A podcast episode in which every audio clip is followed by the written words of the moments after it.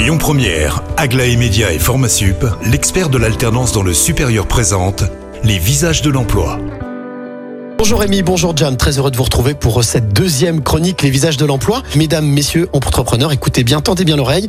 Aujourd'hui, j'ai dans le studio avec moi Emmanuel Le Goff qui représente l'ADAPT. Bonjour Emmanuel. Bonjour Cyril. Alors, un sujet très intéressant parce que tous les ans, on va dire que ça recommence, ça revient. La taxe d'apprentissage, déjà, c'est quoi? La taxe d'apprentissage, euh, ça permet euh, aux entreprises de donner à des associations comme l'ADAP par exemple et de favoriser euh, l'intégration de personnes en situation de handicap ou de personnes en difficulté. C'est bien quand même de rafraîchir un peu la mémoire. Comment est-ce qu'elle fonctionne? Alors la taxe d'apprentissage, euh, c'est 0,68% de la masse salariale de l'année dernière pour une entreprise. Donc là, l'entreprise doit euh, contribuer à cette hauteur-là. Et sur cette euh, somme d'argent, 13% des fonds de la taxe d'apprentissage peuvent être donnés et euh, versés à des associations. De leur choix. C'est-à-dire que De leur choix, absolument. Ça peut être tout type d'association de leur choix. En tout cas, euh, pour, le- pour peu qu'elles puissent recevoir et percevoir la taxe d'apprentissage, ce qui est notre cas à l'ADAPT. Le fait de financer, d'aider au financement pour certaines structures comme la vôtre, ça peut permettre quoi?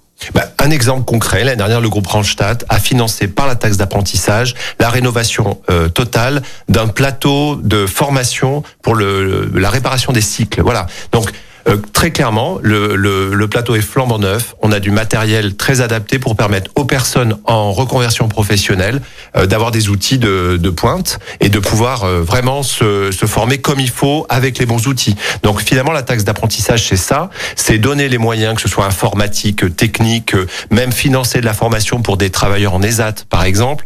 Donc c'est très utile et très concret. Alors on parlait des fameux 13% tout à l'heure que l'entreprise peut indexer à l'association ou à la structure qu'elle veut.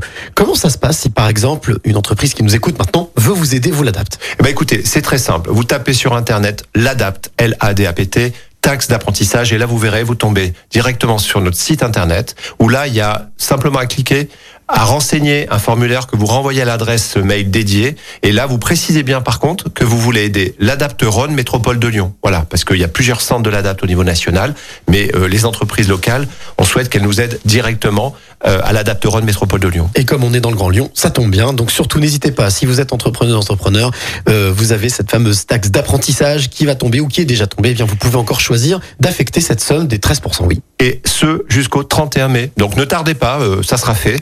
Euh, la date limite c'est le 31 mai prochain. Le 30 mai, ça va vite venir. Merci, merci beaucoup Emmanuel. Et puis surtout vous qui nous écoutez, si vous voulez retrouver toutes ces informations, ben, n'hésitez pas. Ça se passe sur lesvisagesdelemploi.com. Quant à moi, je vous retrouve à 16h50 avec un nouveau visage. C'était les visages de l'emploi avec Aglaé Média et Formasup, l'expert de l'alternance dans le supérieur. Retrouvez toutes les actualités emploi et formation sur lesvisagesdelemploi.com. Écoutez votre radio Lyon Première en direct sur l'application Lyon Première, lyonpremière.fr et bien sûr à Lyon sur 90.2 FM et en DAB+. Lyon